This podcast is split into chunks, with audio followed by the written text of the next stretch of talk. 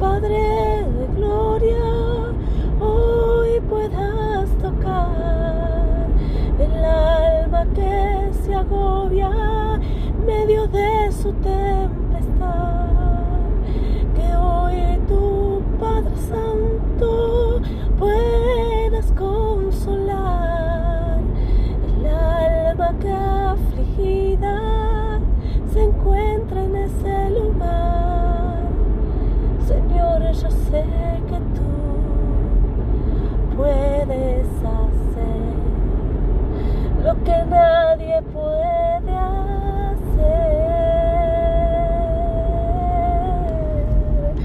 Tú tocas corazones, enciende corazones, tú quitas emociones de dolores y rencores, tú arrancas cicatrices y haces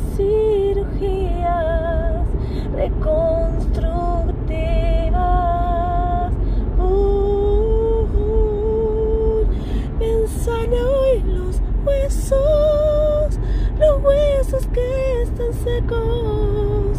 Bien toca Dios eterno y trae tu consuelo. Que Dios pueda tocar en este día nuestras vidas y reconstruir aquello que estaba en cenizas, aquello que estaba herido, aquello que estaba atrofiado. Y sane, y sane nuestra alma, pero también nuestro cuerpo. Dios es fiel y verdadero. Dios es Dios de consuelos. Este, un profeta, Dios le presentó, es el valle de los huesos secos.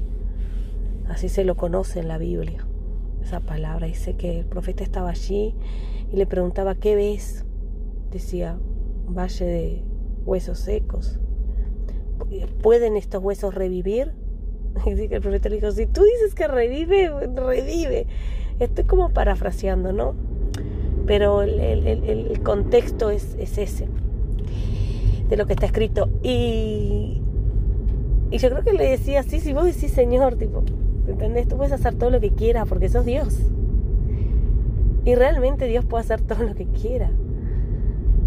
Pero Dios necesitó que el profeta dijera, entonces dile a los huesos, dile a los huesos. Que se levantó, se reconstruyó, se levantó un gran ejército. Entonces lo que te digo es, háblale tú, Dios, él, tú sabes que Dios puede hacer todo lo que quiera hacer, pero nos dio un poder en nuestras palabras cuando nos dio su soplo de vida y su ADN y su identidad. Nos dio ese soplo de vida, nosotros podemos ir y hablar esa palabra que dicen la palabra positiva. No, no, esa palabra que sale de nuestra boca, que es una palabra que tiene un potencial de acción y de ejecución que solo Dios nos pudo haber dado. Entonces, hagamos lo correcto. Hablemos las palabras de vivificación para nuestro interior, para nuestra vida y nuestro alrededor, para nosotras, para nosotros,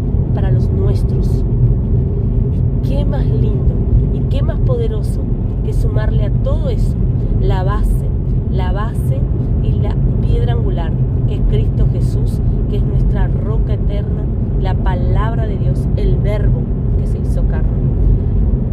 Confesemos, profesemos, hablemos la palabra que da vida